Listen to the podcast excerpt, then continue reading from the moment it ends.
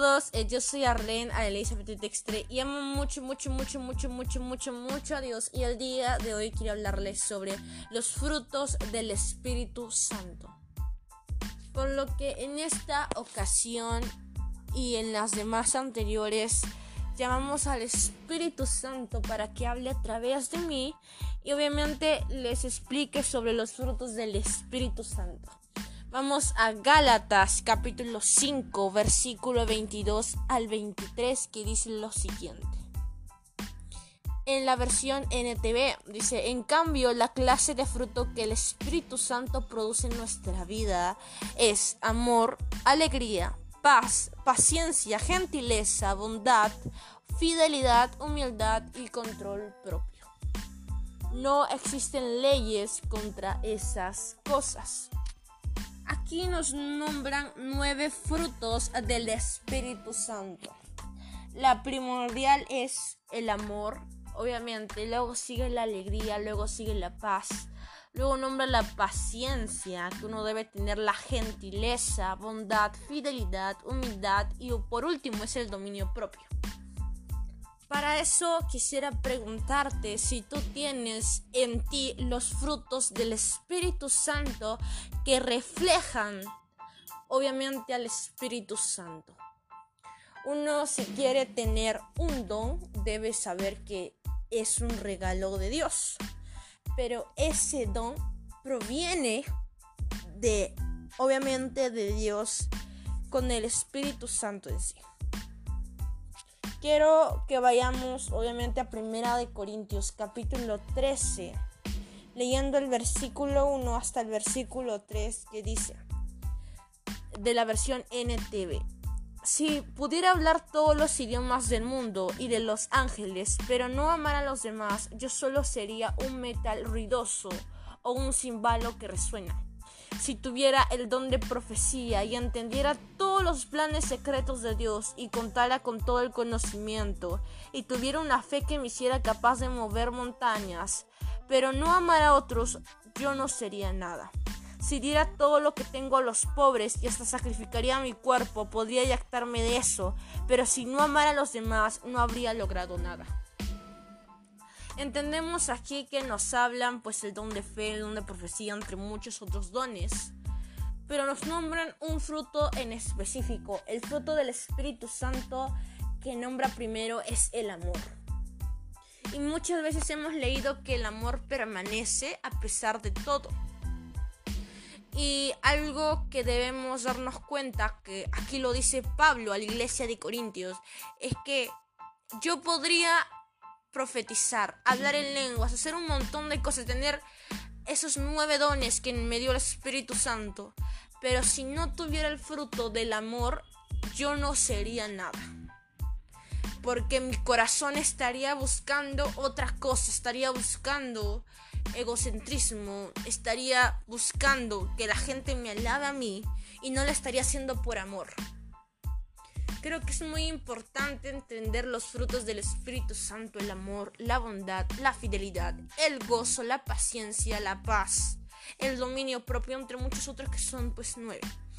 Y qué tan importante es que uno tenga el fruto del Espíritu Santo y que florezca eso y luego entender la importancia del don del Espíritu Santo porque es muy importante preguntarle a una persona que sigue y se compromete con Cristo, oye, eres una persona que ama, eres una persona bondadosa, eres una persona gozosa, eres una persona fiel, eres una persona que pues da paz a su casa, eres una persona paciente, una persona que usa el dominio propio. ¿Eres ese tipo de persona que tiene los frutos del Espíritu Santo en ti? Si es así, pues lo muestras porque los frutos del Espíritu Santo se muestran en el hogar, en el trabajo y donde vayas. Y a veces nos falta eso a muchos de nosotros.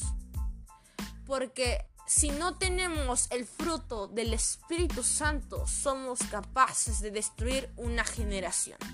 Y somos capaces de dejar mal el nombre de Cristo. Cristo es incapaz de dejar mal su nombre, pero como Él no está acá y dejó a su Espíritu Santo, somos nosotros representantes de Cristo. Y déjame decirte que sí, podemos mover montañas con nuestra fe, profetizar.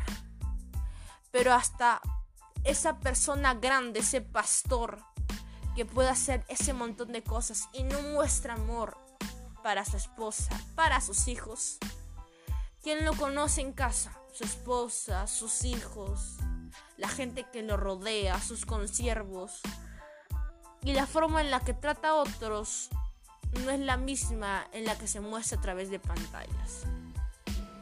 Y eso hace que capaz sus hijos, su esposa y entre otras personas que los rodean crean que Cristo no está con ellos. Que Cristo nomás es una persona poderosa, pero ¿dónde está el amor en ellos?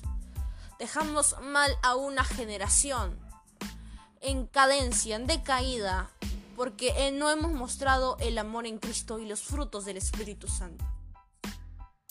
Muchos pastores, muchos líderes y nosotros mismos podemos hacer milagros sobrenaturales, pero de nada nos sirve si no somos fructíferos. Hay una generación que no quiere buscar a Cristo. ¿Por qué? Porque están acostumbrados a ver a gente religiosa. Despertemos porque si queremos amor, debemos dar amor. Si queremos paz, debemos ser paz. Si queremos ser pacientes, deberíamos pues ser pacientes, si queremos ser unas personas fieles, si queremos que nos den fidelidad, debemos ser esas personas que la gente busca. Porque el mundo actual está acostumbrado a hipocresías. Y de nada nos sirve, como dijo Pablo en 1 Corintios capítulo 13. Si me falta lo más importante que es el amor, yo no haría nada, porque todo lo estaría haciendo por mi ego y por reconocimiento, porque el amor trae consigo humildad, trae consigo paz, porque el amor todo lo soporta y todo lo cree. Y perdona. Y es por eso que Dios nos creó y Dios es amor. Todo lo hizo por amor. Y si Dios fuese un Dios sin amor, ahorita no estaríamos gozando de un sacrificio que yo a su hijo unigénito y no podríamos entrar al cielo y nunca verlo jamás. En este momento no existiríamos. Por eso es importante que si tú quieres sacar tu don a flote, deberías practicar los frutos del Espíritu Santo. Yo lo practico diariamente y sí, fallamos, pero hay que pedirle a Dios discernimiento porque nadie es perfecto, pero solo seguimos a una persona perfecta, un ser perfecto que nos va a dar la capacidad correcta para salir adelante, a pesar de tropiezos. Así que eso es todo por el podcast muchas bendiciones para tu vida. Sé una persona fructífera. Pide la ayuda a tu amigo, es el Espíritu Santo, para que te guíe. Muchas bendiciones para tu vida.